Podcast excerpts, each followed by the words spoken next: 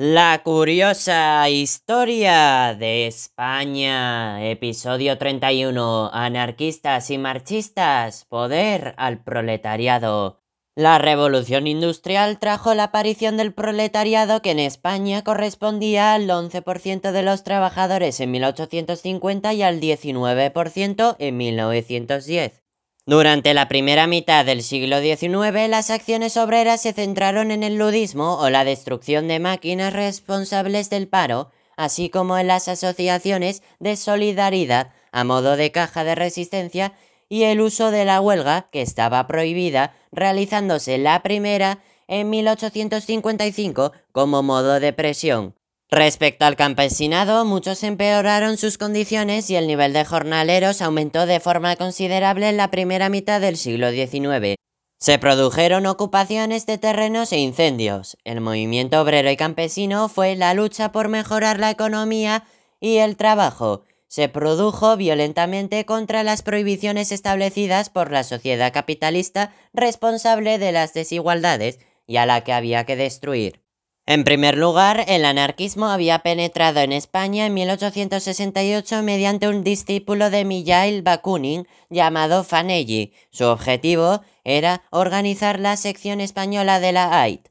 El movimiento tuvo fuerza en Andalucía entre los campesinos, cansados de sus condiciones, y en Cataluña, donde la industrialización fue más fuerte. Se llevaron a cabo acciones terroristas con un componente revolucionario en contra del Estado. A finales del siglo nació la Asociación Internacional de Trabajadores o Primera Internacional, donde destacó Anselmo Lorenzo, quien convirtió al anarquismo en la ideología más aceptada y la transmitió como la de la propia AI. Entre las ideas anarquistas destacan el rechazo a la autoridad y la jerarquía, así como el rechazo a la propiedad privada y la justificación de la violencia, la huelga y el apoliticismo. El golpe de Pavía puso fin a la Primera República y las asociaciones ligadas a la AIT fueron ilegalizadas y perseguidas. Los anarquistas en la clandestinidad se escindieron entre los que querían replegarse y esperar mejores tiempos y los que proponían acciones terroristas.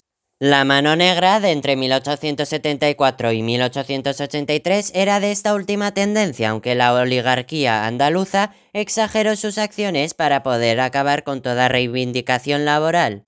Los grupos más exaltados recurrieron al terrorismo mediante el atentado contra Martínez Campos y el asesinato de Cánovas. Sagasta autorizó durante sus gobiernos las organizaciones internacionales facilitando la actividad propagandística y organizativa obrera, los congresos, la creación de periódicos, las huelgas y manifestaciones. La burguesía conservadora se inquietó con el aumento del movimiento obrero, que era una amenaza para el orden y sus intereses económicos. En segundo lugar, el socialismo o marxismo fue más minoritario que el anarquismo. Se desarrolló principalmente en Madrid, País Vasco y Asturias. Karl Marx y Friedrich Engels son los fundadores del socialismo científico.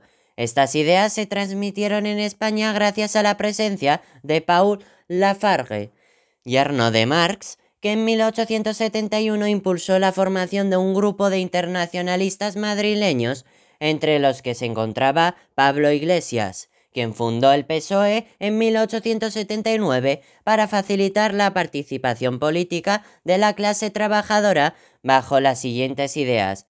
La clase trabajadora debe tomar el poder político, un Estado donde todos sean iguales, lucha de clase, la propiedad privada no debe existir, rechazo del terrorismo, oposición a la expansión territorial, derecho de asociación y reunión, entre otras ideas. Pablo Iglesias fundó la Unión General de Trabajadores en 1888, sindicato vinculado al PSOE con menos afiliados que la anarquista y que tuvo más apoyo en Madrid, Asturias y Vizcaya. Participaron en el primero de mayo de 1890 las huelgas de Vizcaya y obtuvieron un diputado en 1910. Todas las asociaciones obreras formaron parte en un primer momento de la Federación de la Región Española, FRE, dentro de la AIT, Primera Internacional. Las discrepancias entre marxistas y anarquistas se consumaron en 1872, cuando fueron expulsados de la FRE el grupo madrileño, que creó la nueva Federación Madrileña de Tendencia Marchista, partidarios de la acción política con un partido de clase obrera y con afiliación a la Segunda Internacional.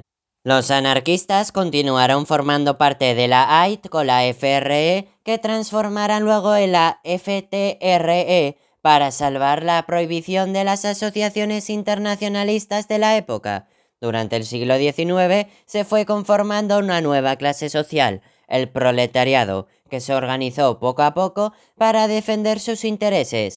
A mediados del siglo aparecieron el marxismo y el anarquismo como las dos ideologías obreras dominantes. Estas ideologías adquirieron importancia en España durante el último cuarto de siglo. Las dos formaron parte de la Primera Internacional.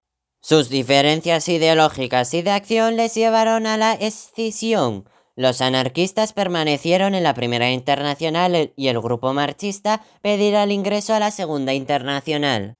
Los dos grupos fueron a facilitar la creación de dos sindicatos vinculados a ellos, la CNT a los anarquistas y la UGT a los marxistas.